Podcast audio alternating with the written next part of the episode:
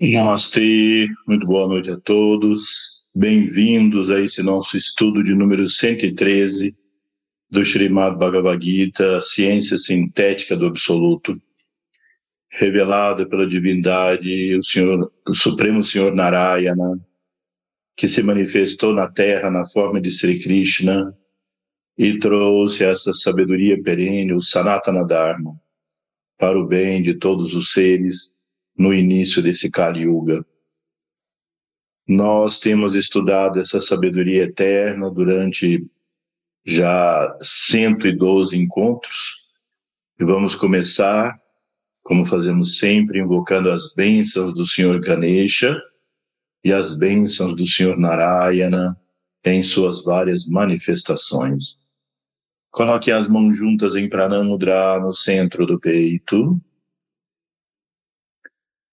ॐ गणनात्वा गणपतिगुं हवामहे कविं कवीनम् उपमश्रवस्तमम् ज्येष्ठराजम् ब्रह्मणा ब्रह्मणस्पत ब्रह्मनस्पत अनशृम्बन्नुति विसीदसादनम् ॐ श्रीमं महागणपतये नमः। नमस्ते नरदेवाय नमो। नारायणाय च बादरीवननाथाय योगिनं पातये नमः। नारायणं नमस्कृत्य नरं चैव नरोत्तमम् देवीं सरस्वतीं वियसं ततो जयामुदीरये। नारान्नारायणाजतौ जगातायिस्तिस्तैस्तिस्तौ शूदसङ्कल्पनतौ च वंदे Krishna. Istista Ististau Shuddha Sankalpanatau Chavande Krishna Arjuna Sara Om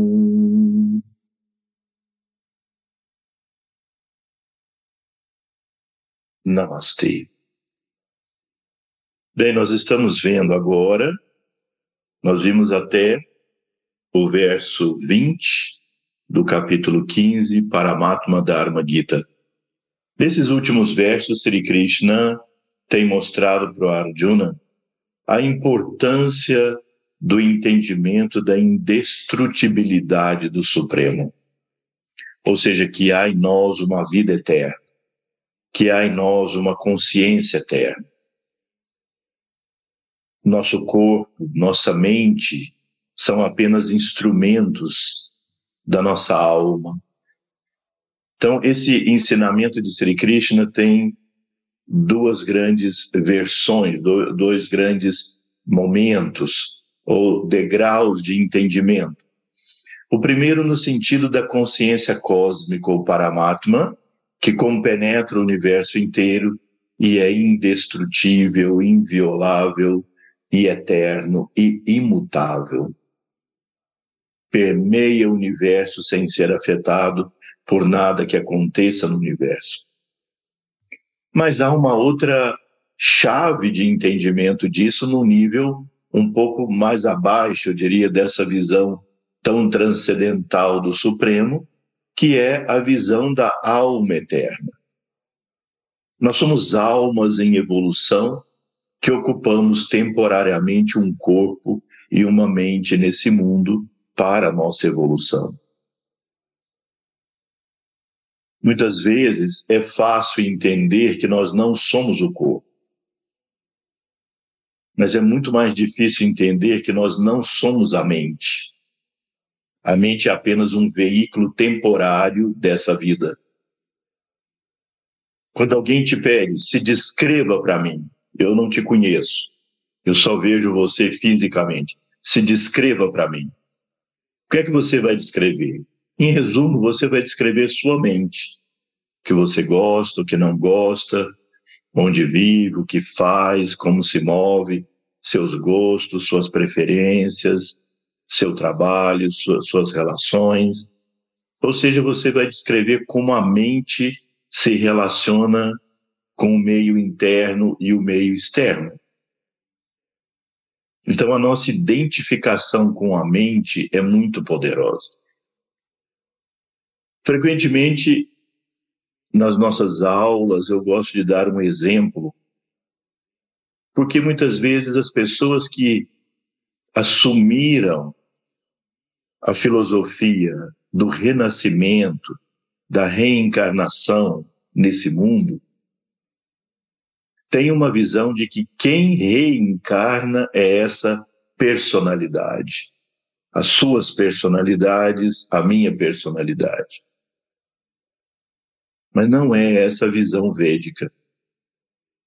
Então as pessoas têm uh, a crença filosófica que essa pessoa vai perder esse corpo, mas vai continuar sendo essa pessoa.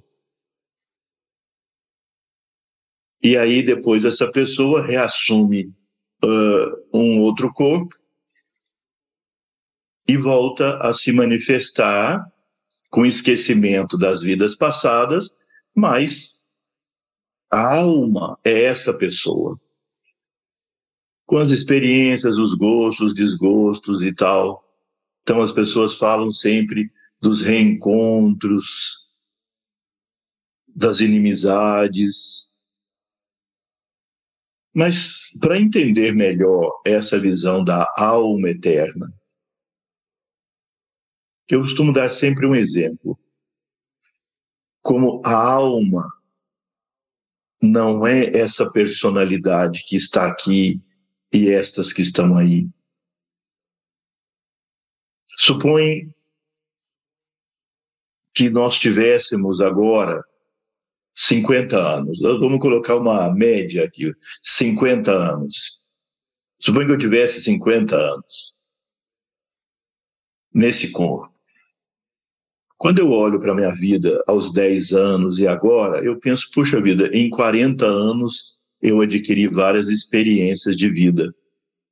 Aprendi várias coisas, me aperfeiçoei em várias coisas, adquiri mais sabedoria, conhecimento.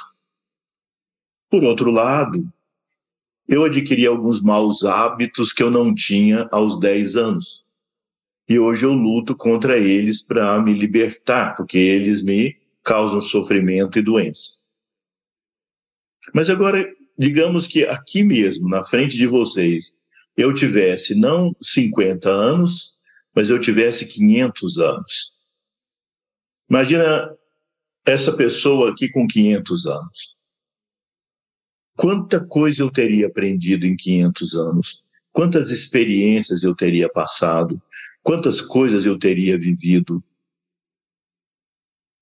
Quantas vezes eu amei, odiei, matei, morri? Quantas experiências eu passei? Quantas culturas? Mas, ao mesmo tempo, provavelmente aos 500 anos eu desenvolvi alguns maus hábitos que eu não tinha aos 50. Suponho que agora eu tivesse aqui nesse mesmo corpo. Aqui agora, cinco mil anos. Cinco mil anos de experiências, de vivências.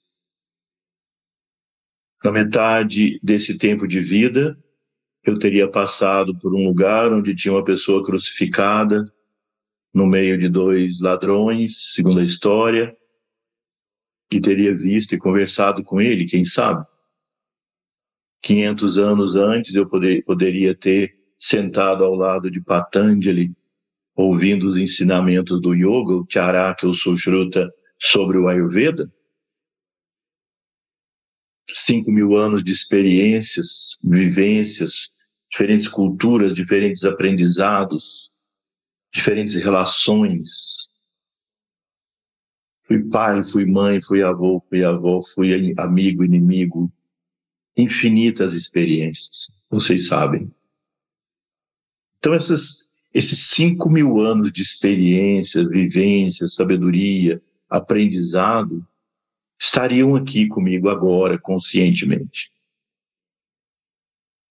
mas também, provavelmente, aos 5 mil anos, eu teria desenvolvido alguns condicionamentos negativos que eu não tinha aos 500 anos. E hoje, aos 5 mil anos, eu luto para que para me libertar deles, porque eles me causam sofrimento e doença. Suponho que agora, aqui nesse mesmo corpo, aqui na frente de vocês, eu tivesse 5 milhões de anos. Então, vocês multiplicam isso tudo de experiências e condicionamentos negativos também.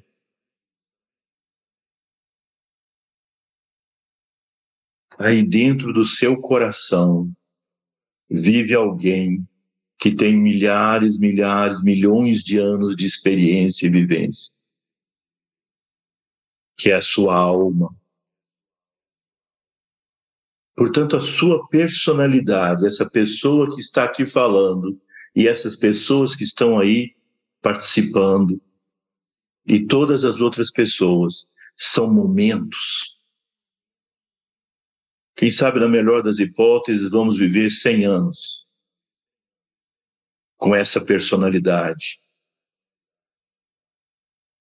Mas a alma que está aí dentro é muito mais. E ela tem consciência que ela é eterna. Ela tem consciência da sua existência eterna. E tem adquirido experiências, experiências, experiências, mas também condicionamentos negativos que geram karma negativo. E experiências positivas que geram sabedoria, uh, talentos que vão se expressar em nós como talentos. Então, o que é essa personalidade? Ela é o produto das tendências que a alma traz, ou que a alma trouxe, mas toda a genética da minha família, todos os nove meses de gestação, a cultura do tempo que eu vivo, o lugar onde eu nasci, se eu sou brasileiro, se eu sou indiano, se eu sou europeu de algum país, vocês veem diferentes personalidades, o italiano, o espanhol, o francês, o português, o norte-americano, o canadense, o, o brasileiro, o argentino. Né? Há uma caricatura também sobre isso, mas há uma cultura que essa personalidade foi assimilando e formou um momento artificial que dura, quem sabe, 100 anos. E lá dentro tem uma alma com milhões de anos de experiências, vivências. Só que essa alma, para ela se desenvolver, ela precisa mergulhar nesse plano, como nós já repetimos várias vezes. E então ela vai assumindo escafandros e roupas. E à medida que ela vai assumindo essas roupas, vai surgindo uma persona uma personalidade momentânea. O que representa para uma alma que tem milhões de anos de evolução? 100 anos de experiências e vivências. Um momento. Então, Sri Krishna, além de explicar sobre o Paramatma como consciência cósmica, tenta mostrar e mostra para o Arjuna o verdadeiro lugar daquela pessoa que estava ali sofrendo, que era Arjuna, naquele campo de batalha, para desempenhar a função Dharma, que era o dever dele que se ele não cumprisse o dever, o mundo de fato entraria em sofrimento maior.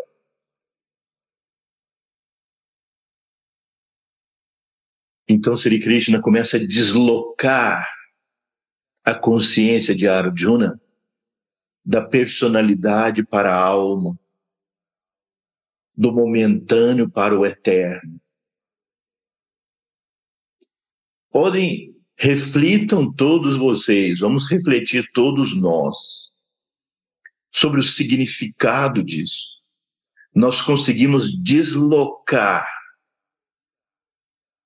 nosso foco de perspectiva sobre a vida dessa personalidade para a alma que está atrás disso.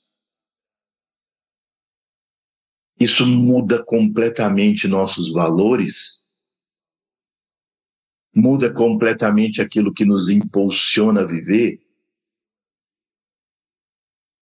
Nós não vamos viver em função da satisfação dos desejos e necessidades momentâneos dessa personalidade. Claro, vamos alimentar esse corpo, cuidar dele, alimentar essa mente, cuidar dela, mas para que eles sejam instrumentos da real existência nossa que é a alma. Para alguns, isso pode parecer um pouco chocante, pensar que essa personalidade, essa pessoa aqui e essas pessoas aí, após a morte, vão ser absorvidos pela alma. Uma gota dentro de um um oceano de experiências. Claro que pode ser uma gota decisiva, porque no momento que essa personalidade reconhece a sua existência como alma e desloca os seus pontos de vista sobre o que motiva você a viver, o que motiva você a levantar de manhã, e fazer o quê? Você está procurando o quê? Você está atrás do quê? O que move a sua vida? O que te motiva? Se as motivações se prendem à personalidade temporária, momentânea, há um constante estado de ansiedade, há um constante estado de insatisfação há um constante sentimento de necessidade de preenchimento. E nós podemos, através desses espetaculares, maravilhosos ensinamentos de Sri Krishna, compreender que nós somos almas eternas. E essa personalidade simplesmente diz: Eu estou aqui para exercer meu papel de ser seu instrumento. Era a evolução. Em um comentário que Ser Subramania Ayera Vergal, que é que foi chamado então Swami Subramania Ananda, dentro da tradição da Shuddha Dharma Mandalami, que fez a revelação externa da Shuddha Dharma para o mundo, em um estudo que ele fez quando ele foi inaugurar a escola de sabedoria dentro da sociedade teosófica, da qual ele era nesse momento vice-presidente, ele refletiu e mostrou, de acordo com os textos clássicos, o que é que nos faz compreender a ética. O que é ético e o que é não ético? Em certo, o que é mantávia e amantávia? Mantávia é aquilo que promove evolução e amantávia é aquilo que serve de obstáculo para a evolução. Os dois são necessários, no momento que nós vivemos, porque através daquilo que serve de obstáculo, nós desenvolvemos, como eu já disse anteriormente, os músculos da alma. A resistência que a vida, os obstáculos, as dificuldades criam na nossa vida são para nós fortalecermos nossa vontade, fortalecemos nossa inteligência espiritual. Por isso, Sri Krishna falou, chamou no último verso que nós estudamos da Gita semana passada, ele chamou de Buddha Yoga. O yoga que se realiza pelo discernimento, pela clareza da compreensão. Alimentado por conhecimentos corretos, nosso Budi toma decisões claras, deslocando, repito, o foco de motivação da mera existência temporária da personalidade para a alma. Quando, ao final da Gita, no verso 26, como nós vamos estudar, se Deus quiser, chegamos lá e vamos estudar. Arjuna recupera sua consciência como alma. Qual a alma? Quem é Arjuna? Nara. Um fragmento, uma manifestação do Senhor Narayana. Arjuna é o próprio Narayana manifestado como Nara. Nara significa o, o ser humano. Nara é a humanidade. Então, Arjuna representa a humanidade. Arjuna nos representa dentro da hierarquia divina.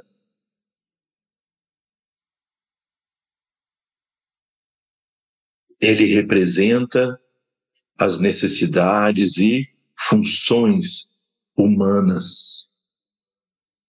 Mas ele compreendeu que ele é, em essência, Narayana.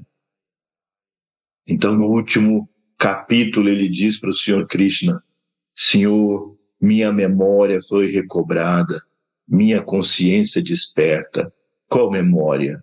A memória da essência divina que ele é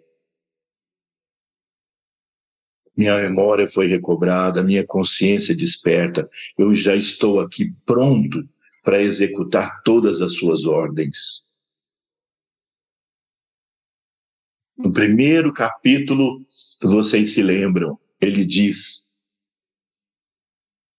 Meu conhecimento foi perturbado pelo corruptor apego pessoal ao fruto da ação ignorando assim o Supremo Dharma, que anseio conhecer por ti.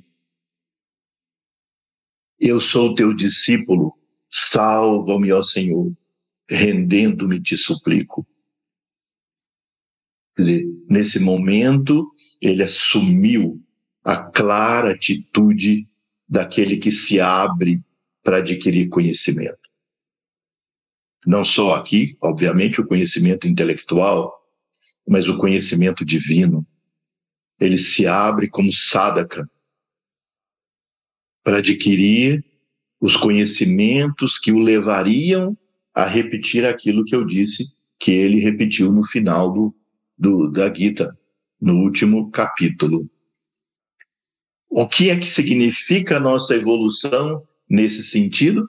Recuperar a memória de quem nós somos em essência recuperar a memória da nossa existência divina. Vejam que existem etapas. Na primeira etapa, a personalidade reconhece que ela é alma e desloca os objetivos da vida, o que impulsiona a vida, da manutenção da existência, dos prazeres e dores, das alegrias e tristezas, dos pares de opostos da vida que nós vivemos. Desloca para uma visão mais eterna sobre uma contínua evolução da alma, se expandindo progressivamente. Cada vez mais sabedoria, cada vez mais poder, cada vez mais glória, a serviço da próxima etapa de sabedoria e de realização, em que a alma individual, essa que é eterna, reconhece que ela é essencialmente o Paramatma, a pura consciência cósmica. Então, nós galgamos etapas graduais no nosso processo evolutivo. A personalidade se reconhece como alma. A alma se reconhece como Paramatma. Eu e Deus somos um. Só a Ele não há dois. Então, nessas duas dimensões, Sri Krishna enfatiza a ideia da indestrutibilidade, tanto em relação ao Paramatma, que é imutável, quanto em relação à alma, que é eterna e que adquire experiências pela vida. Então, muitas vezes, nós, como personalidades, fugimos de dificuldades. Fugimos das experiências porque queremos algum tipo de comodismo. Ou nos envolvemos com a mente e esses pares de opostos da vida. Nossos problemas corriqueiros do dia a dia parecem coisas grandiosas demais, parecem coisas insuperáveis. E nossas alegrias parecem ser nossas metas. Nossos prazeres parecem ser nossas metas.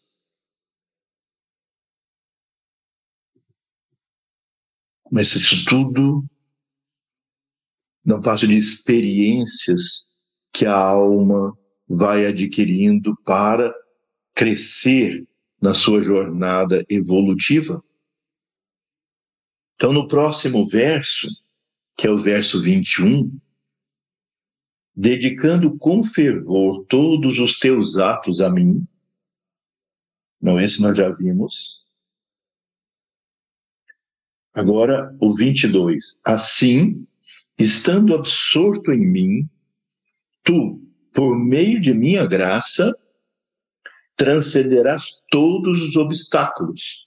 E aqui foi colocado entre parênteses, na senda do yoga. Porém, se não concordas com isso, por motivos pessoais ou egoísmo, fracassarás no yoga. Vamos ver esse verso em sânscrito.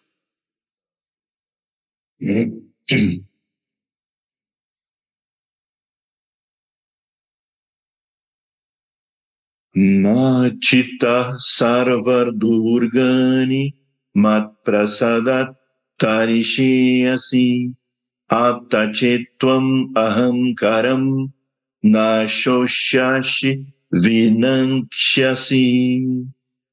Veja, no sânscrito isso adquire uma potência maior de compreensão. Matita, por sempre me recordar. Matita. Tita é a substância da consciência.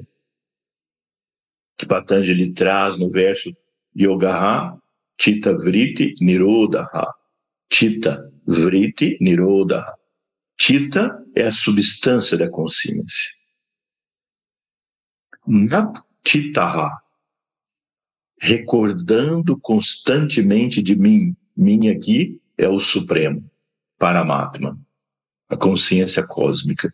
Seja, trazer para a nossa consciência constantemente a presença divina. Um yogi não deve deixar a mente vagando no devaneio. Um yogi não deve deixar sua mente presa nas mesquinharias do dia a dia, dos problemas, das preocupações, das fofocas, das conversas, dos problemas da, que não nos, no, no, nos dizem respeito. Deve fazer um filtro.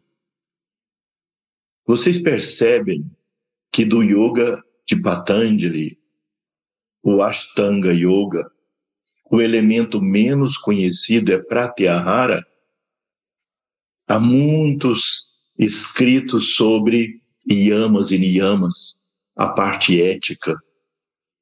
Há muitos escritos, muito mais sobre asana, muitos sobre pranayama, muitos sobre concentração, muito sobre meditação e muito escrito sobre samadhi, mas quase nada sobre pratyahara. Traduzido comumente como o recolhimento dos sentidos, nós já tivemos oportunidade aqui numa outra reunião, já há algum tempo, discutir os vários aspectos de pratyahara, mas recordando que pratyahara, ahara significa alimento, prati é controle. É controlar o alimento que entra em você. Não somente o alimento físico, mas o alimento mental que são as impressões, as emoções, os pensamentos. O que é que você anda vendo? O que é que você anda ouvindo? O que é que você anda pensando? O que é que você está permitindo entrar pelos seus sentidos? O que é que você está permitindo se aproximar? Para onde você está caminhando? O uso dos dez sentidos os cinco sentidos de captação e os cinco de ação, e a mente por trás deles. Isso está da qualidade da matéria que entra pelos seus sentidos, pelas suas emoções, pelos seus pensamentos e também pela sua comida. Então, você precisa selecionar o que entra. Assim como nós devemos escolher alimentos saudáveis de acordo com a nossa capacidade digestiva, de acordo com o clima, o lugar onde estamos, nós devemos selecionar o que entra pelos nossos sentidos. As pessoas chegam e começam a nos contar uma série de coisas que não têm o menor interesse e a menor condição de você ajudar, não há nada positivo numa série de fofocas e conversas e notícias e ideias. Você precisa dizer namastê e selecionar isso. Obviamente, sem criar, na medida do possível, eh, distanciamentos, mas precisa selecionar o que entra. Isso não é um puritanismo, isso é apenas saúde. É apenas saúde, é o mesmo que você faz quando escolhe a comida que você vai comer, em que quantidade, quando você vai comer. Assim, não se esqueçam nunca disso que as impressões que entram pelos seus sentidos são seus alimentos. Suas emoções são seus alimentos. Muitas vezes, nós podemos entender que nesse momento da evolução que nós estamos, para a maioria de nós, dizer nunca mais eu vou ter uma emoção negativa é pura utopia, é pura fantasia, até. Ou sublimação excessiva de uma mente até perturbada. Mas eu posso escolher o que fazer com ela depois que ela surge. Surge um momento de raiva. A raiva surge, vem, vem um impulso. Bom, o impulso veio, está aí, eu preciso reconhecê-lo. Mas eu posso, com clareza de consciência, percebendo o impulso, optar por não alimentá-lo. Quando vem o impulso do medo, eu olho para ele e posso optar por não alimentá-lo. A raiva, eu posso não alimentá-la, mudando minha consciência para outra coisa, ou dizendo: Isso não vai me ajudar em nada, isso é uma coisa, um pensamento e emoção que surge em mim, uma onda, mas que a onda vai e vem e eu me mantenho observando, se é o medo, eu observo o objeto do medo e o coloco do tamanho real que ele tem Porque, de modo geral, o medo ele agranda o objeto causador do medo e o torna monstruoso, vê-lo do tamanho que ele é. E o medo desaparece.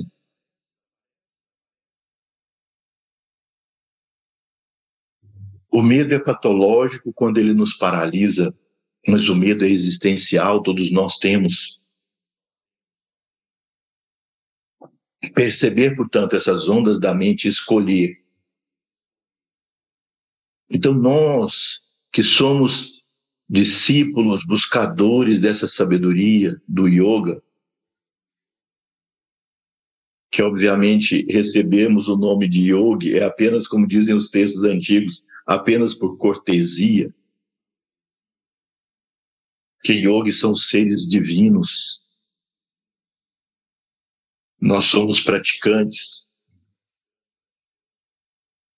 Então, para nós, devemos trazer a lembrança da presença divina constantemente.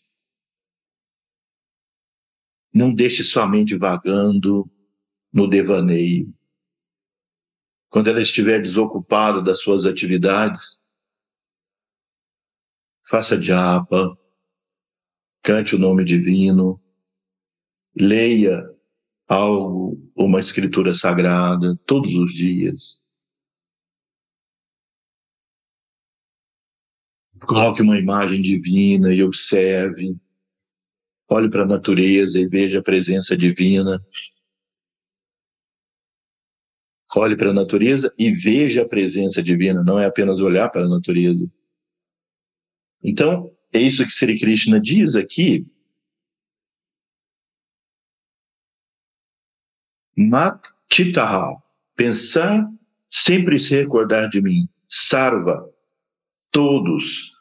Durgani, obstáculos. Veja esse nome Durga. Durga é a deusa que nos liberta dos obstáculos e do sofrimento. E Durga, quando o A não é longo, significa os próprios obstáculos. Então, Sarva Durgani significa todos os nossos obstáculos, todas as nossas dificuldades. Alguns, quando analisam essa palavra Durgani, dizem que se refere aos obstáculos da vida espiritual. Mas Sri Krishna é tão sintético, tão trazendo para a vida como um todo a sabedoria, que aqui se refere a todos os obstáculos da vida. Mas, obviamente, ele está se referindo a esse trabalho evolutivo. Portanto, ele dá como antídoto para nos libertar dos nossos obstáculos, pensar e, e relembrar sempre de sua existência, sua divina Paramatma.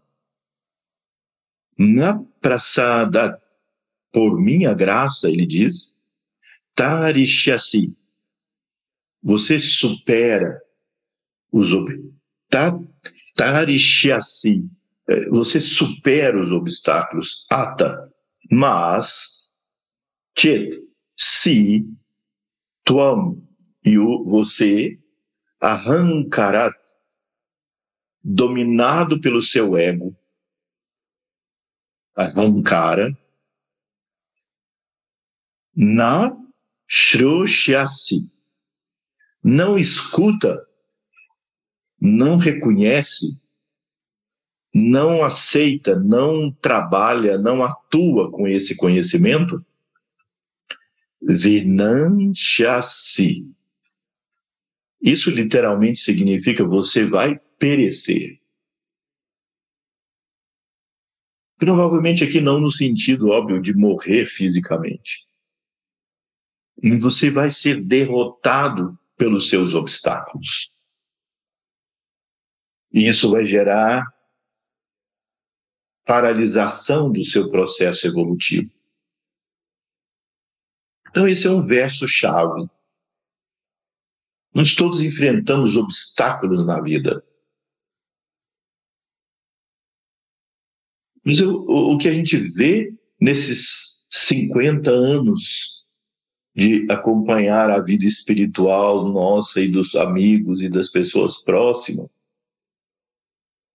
é que o que acontece é que a pessoa, quando enfrenta obstáculos, quando enfrenta crises, quando enfrenta decepções, quando enfrenta calúnias, difamações, a primeira coisa que ela faz é deixar de fazer as práticas, deixar de meditar. Tá bem que a mente fique inquieta e é um obstáculo maior. Mas é aí que nós devemos nos aproximar da divindade. Reconhecer os empecilhos interiores que levaram àquele obstáculo. Humildemente reconhecer e rogar a sabedoria divina. Se entregar à sabedoria divina que vai nos conduzir pelo melhor caminho para nós conseguirmos nossa evolução. Então, justamente nesses momentos de crise é que os aspirantes alcançam seus maiores progressos. Srivaja, como eu sempre digo para vocês, sempre nos contava suas histórias, os fatos da vida dele, que são exemplos espetaculares de como lidar com dificuldades constantes que ele passou na vida. Mesmo a graça divina se manifestando através dele para que ele pudesse exercer o seu Dharma e ajudar tanta gente, tanta coisa nesse mundo. Estabelecer o yoga no mundo ocidental. Ele foi um dos precursores, enfrentando todos os obstáculos de todas as formas possíveis e imagináveis, externos e com certeza internos Ele sempre nos contava que nesses momentos, que quando ele se dedicava mais intensivamente à prática, às vezes o coração doía, o sentimento negativo vinha, às vezes revolta, às vezes medo, às vezes mágoa momentânea, raiva, e ele pegava o Japamala, se sentava na sua cadeira de meditação e repetia o mantra, repetia o mantra, repetia o mantra. Então ele dizia que é no momento de crise, quando você coloca essa fé espiritual, é como se você batesse uma pedra contra outra. A pedra do obstáculo com a pedra da sua fé, da sua dedicação, da sua devoção isso surge uma chispa. E essa chispa é a iniciação espiritual. Na história de muitos seres, eles alcançaram momentos de samadhi, momentos de satori, de êxtase, de nirvana. Nos seus momentos de crise, não é? Quando tudo afundava e saía dos seus pés o chão, eles se entregavam completamente naquela escuridão surgia a luz. Os santos católicos, né, cristãos, citam a noite escura da alma. Vinha aquela angústia de não ter alcançado a experiência divina, ou de já ter tido a experiência divina e depois entrou no estado de rádios e tamas e a obscuridade impedia de ver a luz novamente.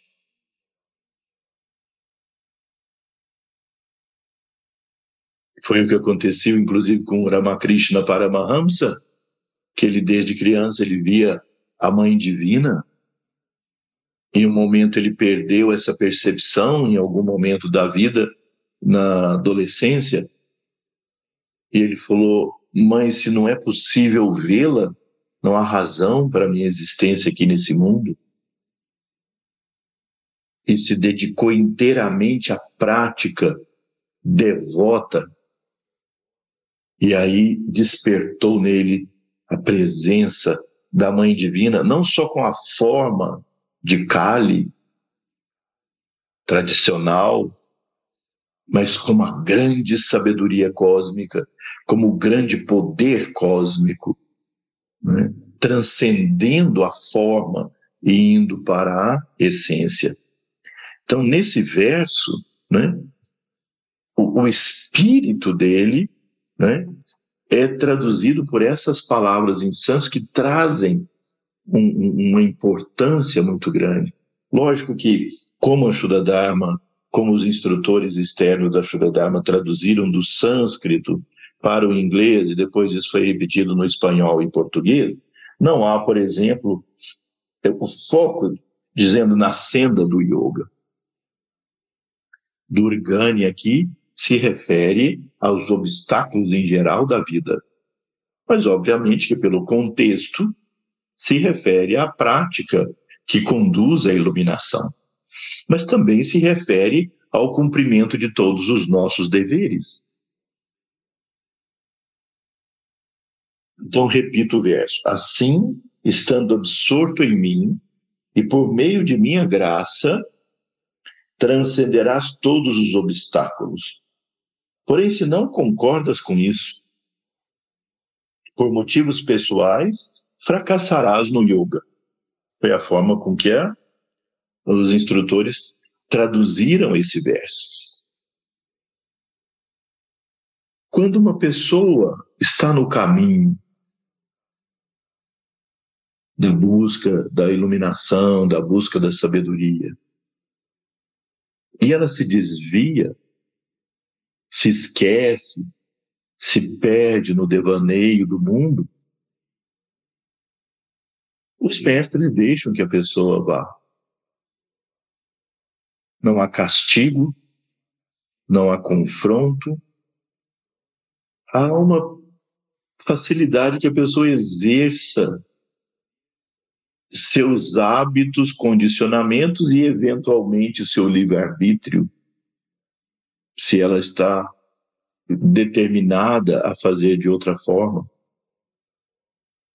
para que a pessoa passe pelas experiências da vida. Em algum momento, essas experiências vão mostrar para essa pessoa a necessidade de retornar ao caminho. Os mestres ensinam que nenhuma evolução se perde, nenhuma alma se perde. Não há um inferno eterno na visão védica. Não há um castigo eterno. Todas as almas, todos os seres têm possibilidade de evolução. Todos têm um potencial divino. E todos, de uma forma ou de outra, vão alcançar esses estágios superiores de realização. Então, cada indivíduo pode exercer sua liberdade de contestar o caminho, de recusar o caminho, de negar o caminho, até de desprezar o caminho, de se tornar inimigo do caminho. E os mestres deixam que as pessoas passem pelas experiências todas. Em algum momento, elas retornam. Não, eu não quero dizer que isso se refere a uma ordem, a uma instituição, se refere ao caminho no sentido amplo da evolução espiritual. Porque as instituições, os sistemas, sampradayas, são portas abertas para que a pessoa possa trilhar o caminho. Então não é absurdo, estranho, que uma pessoa comece a trilhar um determinado caminho E pelo conhecimento, pela experiência, pela, pelo amadurecimento, vê que tem um outro, outra instituição, outro caminho, outro sampradaya, que lhe pareça mais afim com sua natureza. E que possa segui-lo. Então não há ciúme entre os mestres, não há conflito dos vários caminhos que o Senhor Narayana abriu para as pessoas do mundo. São todos caminhos que levam a Narayana. São todos os caminhos que levam ao Sancto Sanctorum, o coração espiritual onde reside o Senhor Narayana, o Ishvara. No próximo verso, consagrando a mim o fruto de todas as tuas ações, e com discernimento átmico, tornando-te desapaixonado e impessoal, luta, realiza toda ação, livre de toda confusão. Por isso que esse verso, vocês veem uma estrelinha ao lado dele, da, do número 23, ele é o Samikara Sloka, ele é o verso de síntese desse capítulo. Na verdade, nós podemos dizer que ele é o verso de síntese de todas as pessoas, de todos nós que trilhamos um caminho onde a ação é parte integrante do nosso sadhana. E isso é fundamental para todos nós que estamos nesse mundo. Nós devemos nos sentir comprometidos com a evolução da humanidade, de todos os seres nesse planeta. Os mestres nos ensinam que nós temos uma dívida social. Porque esse mundo permitiu que nós pudéssemos ter um corpo, uma mente, para que a nossa alma pudesse evoluir. Esse mundo construiu a possibilidade de nós estarmos juntos agora com a tecnologia, estudando tudo isso. Algumas pessoas, entidades permitiram que esses livros fossem publicados. Alguém trouxe isso das grutas do Himalaia, entregou para discípulos muito dedicados, eles puseram a vida deles na publicação desses textos, outros conservaram isso com a vida, dedicaram isso com a vida, outros expandiram isso para o mundo com a vida, para todos nós podermos, podermos nos beneficiar. Outros construíram essa cadeira onde estamos sentados a mesa onde estamos, esse aparelho que estamos usando. A divindade construiu essa natureza para que nós pudéssemos exercer nossa evolução. Então, há um compromisso de cada um dos indivíduos com este planeta, com o mundo, com a sociedade. Dizer simplesmente isso tudo é ruim, está errado, não ajuda em nada. Criticar o tempo todo o que os outros fazem, o que o mundo faz. Críticas constantes aos demais não ajudam em nada ser oposição a tudo que existe e que se faz não ajuda em nada. Nós devemos mostrar o caminho correto. Essa frase tão, tão, tão utilizada, mesmo que ela tenha algum contexto que não é tão adequado, mas ela é muito interessante porque diz: seja a mudança que você quer ver no mundo seja um exemplo positivamente. Ensine algo positivo que possa ser usado para o bem. Faça coisas para o bem. Positivamente, não apenas mostrar o negativo. Destrói o positivo.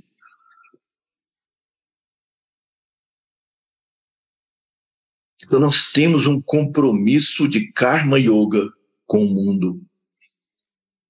E esse verso sintetiza o karma yoga que nós todos devemos exercer, independente de qual linha de evolução ou de práticas espirituais que nós tenhamos, mas exercer a ação no mundo com yoga é aquilo que Sri Krishna enfatizou nesse, nessa síntese desse capítulo. Vamos ver esse verso em sânscrito. Mai sarvani karmani sanyasya dhyatma chetasa nirashir nirmano bhutva yudhyasva Vigata Jwaraha. Mai, a minha. Sarvani, tudo. Karmani, os trabalhos. Ou seja, karma, a todas as suas atividades, ofereça a mim. Sannyasa, renunciando completamente. Adhyatma Chetasa, Adhyatma Chetasa significa sempre contemplando, sempre pensando na divindade, sempre mantendo seus pensamentos em direção à divindade. Nirashi, livre do apego aos resultados das ações. Nirma Maha, sem orgulho pessoal, sem vaidade pessoal, sem sentir que você é o autor daquilo que faz. Bhutva, sendo Yudhyasva, lutando, Vigata Jwara, né? atuando na vida, Vigata Jwara. Jwara é uma palavra em sânscrito que é febre o capítulo mais amplo da parte clínica do Charak Samhita de Ayurveda é o capítulo sobre Jwara, febre. Então aqui, Vigata Jwaraha significa sem febre mental. Que expressão interessante. Vigata Jwaraha. Né? Veja a pessoa quando está com febre, ela tem alucinação, ela tem um pensamento confuso, a mente não se foca, não é? quando a pessoa está em estado febril mais intenso. Nós estamos nesse estado sem a febre de temperatura alta, a mente assim confusa, agitada, sem foco, com alucinações, com, com uma, um, uma série de alucinações e ilusões criando conceitos ilusórios, confusão, como se estivéssemos numa febre alta. Por isso Sri Krishna usou essa expressão espetacular, Vigata Jwaraha. Né?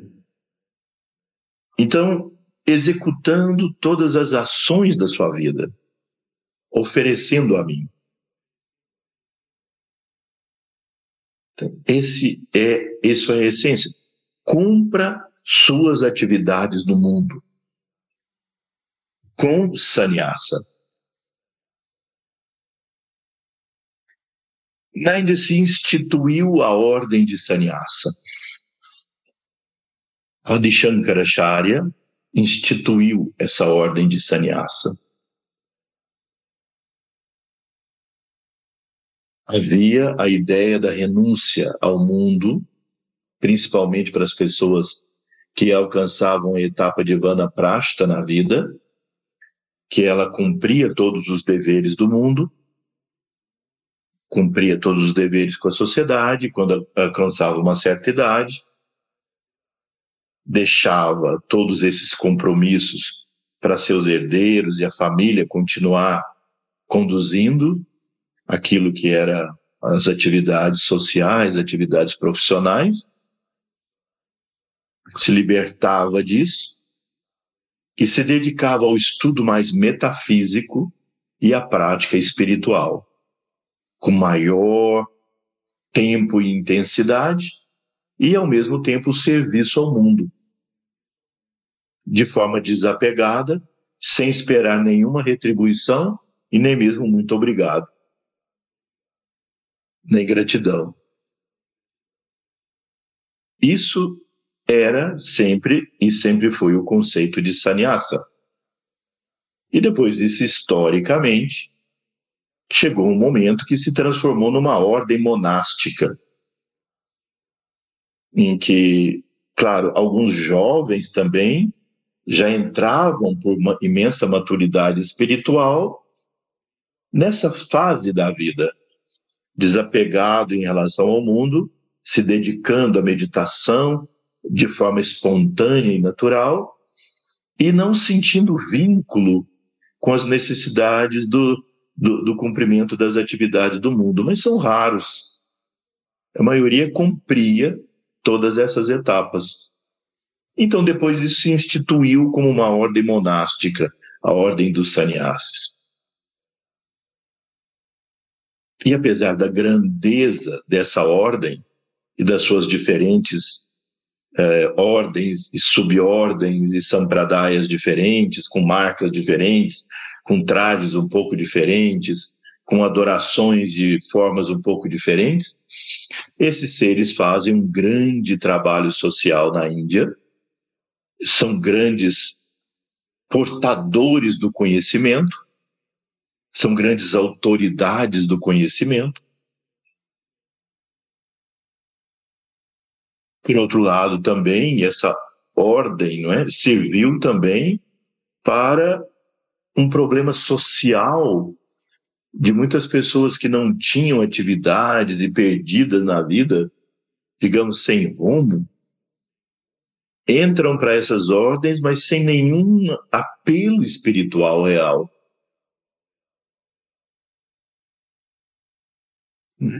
Bem, mas não é exatamente dessa ordem que Sri Krishna fala como sannyasi. Sannyasa é o modo de atuar. Sannyasi é aquele que executa a ação com sannyasa. Então, Sri Krishna ensina isso que nós devemos trazer para o mundo, que sannyasi não é simplesmente aquele que renunciou a todas as coisas do mundo, veste uma roupa laranja e exerce essas funções. É, é toda pessoa que já, digamos, chegou num nível de maturidade física até, que todas as suas ações são dedicadas à divindade. Constantemente, tudo que faz. Os atos mais corriqueiros da vida e os mais espirituais elaborados, como rituais, práticas e tal, são todos dedicados à divindade. Então, executando todas as ações, oferecendo a mim, constantemente meditando em mim. Tenha isso como sadhana. Repito, não deixe sua mente vagando. Quando ela não está ocupada com alguma atividade que você, inclusive, ofereceu essa atividade à divindade, coloque no mantra. meditando em mim como o Supremo. Procure se libertar de todo apego, mantendo equanimidade na vida, equidistância, mantendo o coração calmo, em paz, diante das situações da vida.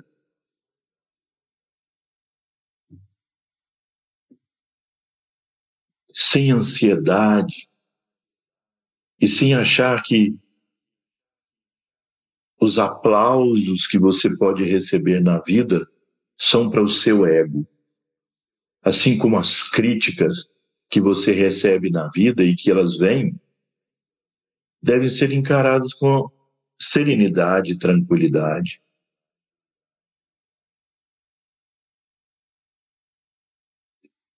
Nós devemos ter consciência que o que traz o mérito na exposição dessa sabedoria divina é a própria sabedoria divina, é a grandeza dessa sabedoria, e não a pessoa que está sendo trazendo esse conhecimento,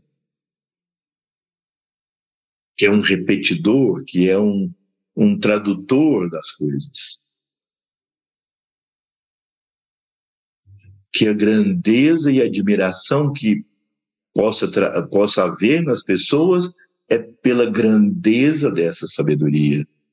E isso nos faz feliz, felizes. Compreender que é a admiração que isso traz é a admiração pela sabedoria, pela grandeza, pelo, pelo conhecimento divino, por Sri Krishna, pela pelo Dharma, pelo Sanatana Dharma. E aí então a gente completa a ação e entrega todos os frutos. Qual é o resultado disso? Paz mental. Paz mental. Não é a ideia de acumular méritos com a divindade fazendo coisas positivas e boas um sannyasi, um yogi, transcende essa visão. Não se prende a essa visão de acumular méritos por executar, por executar o bem. Ele executa o bem pelo bem. Ele executa o bem porque é a força divina, não para ter méritos. Não só méritos humanos, não. Méritos com a divindade, mérito do karma, o bom karma, o acúmulo de méritos kármicos, o máximo que traz para você é uma próxima encarnação mais feliz, mais próspera e mais grandiosa, mas não te liberta. O acúmulo de méritos não te liberta. O que te liberta é a sabedoria, é o reconhecimento de que você é essencialmente alma e que a alma é essencialmente o Paramatma. Isso que Sri Krishna trouxe nesse, tem trazido nesse capítulo. E o último verso, então, esse verso 23, gravem bem como uma diretriz para as nossas ações no mundo meditem, reflitam e procurem trazer para a sua vida. Aí em verso 24.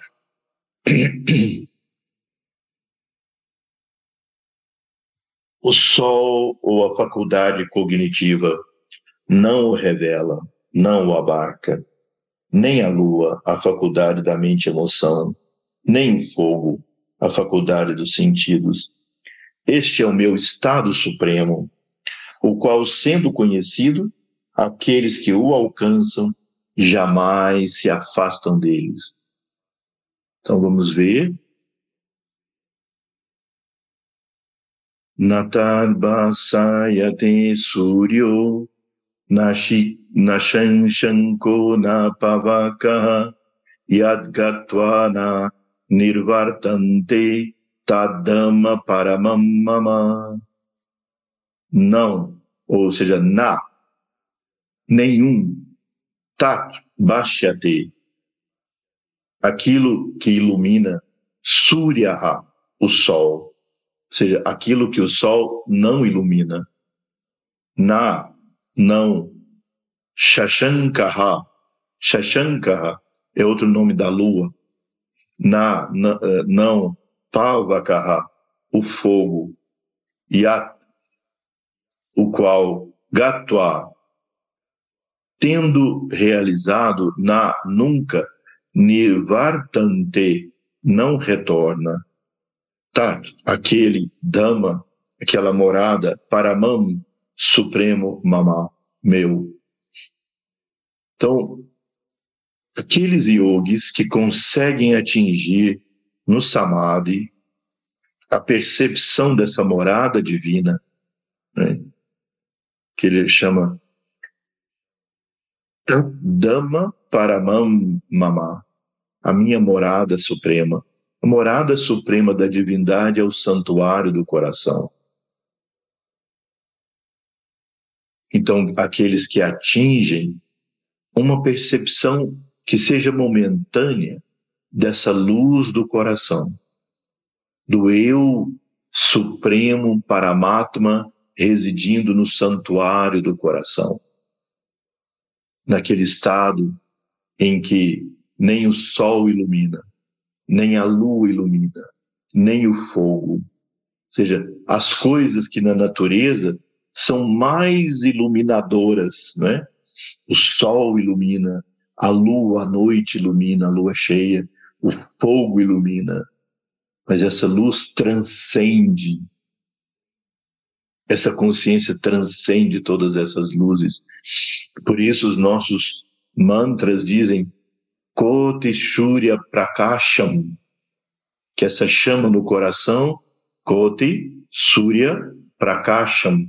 Prakasha significa que brilha, Koti significa milhões. Koti Surya Prakasham, que brilha como milhões de sóis. Vocês podem imaginar, de repente surgir no, no, no firmamento um milhão de sóis resplandecentes. Isso é aquilo que os yogis descrevem com uma percepção que eles têm dessa chama no coração da consciência cósmica.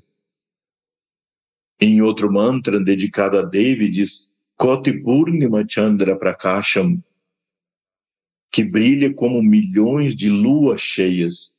Koti Purnima, Purnima é cheio, Chandra é a lua, Prakasham, que brilha como milhões de luas cheias. Então, num nível diferente de percepção da divindade daquele anterior, milhões de luas cheias de repente brilhando no firmamento. Vocês podem lembram-se daquele capítulo onde Arjuna viu a divindade resplandecente e ele estarreceu né, de espanto diante daquela visão extraordinária.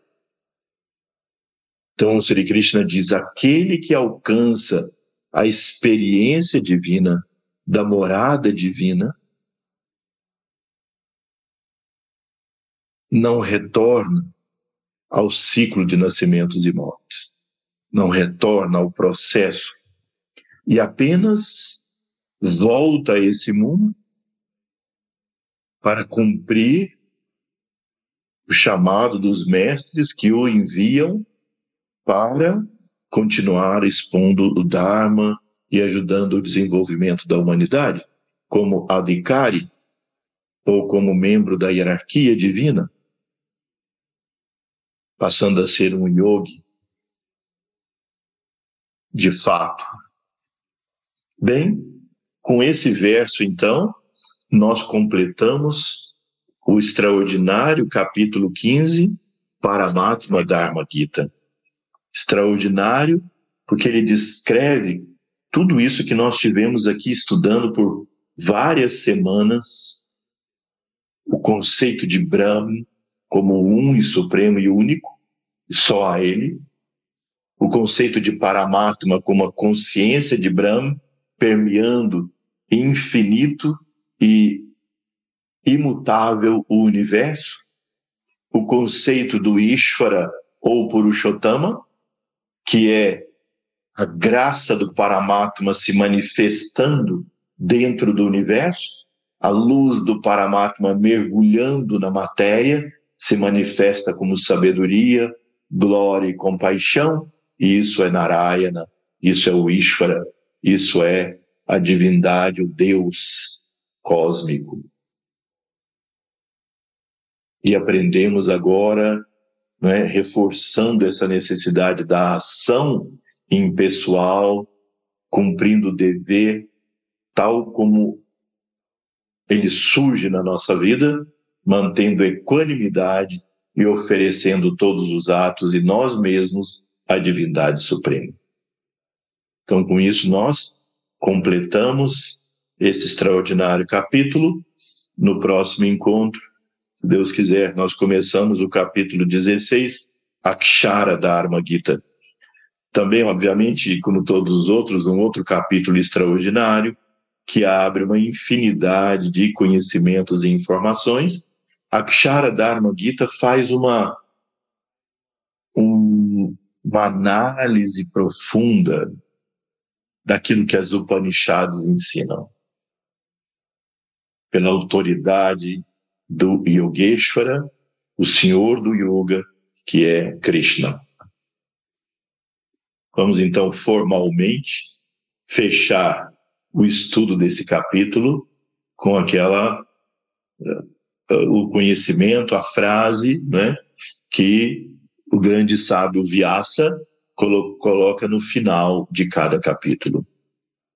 Coloquem as mãos em Pranamudra. Om Tat Sat Shrimad Bhagavad Gita Su Upanishad Su Yoga Brahma Vidya Yoga Shastri Shri Krishna Arjuna Samvade Paramatma Dharma Gita Namakarana Panchadasadhyaya Om.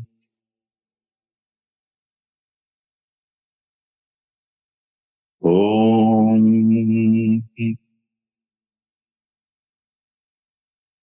Om. Namaste.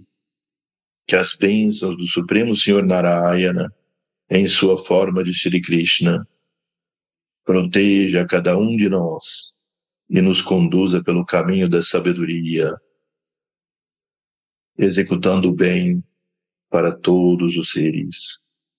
Namastê. Uma boa noite a todos e até nosso próximo encontro na próxima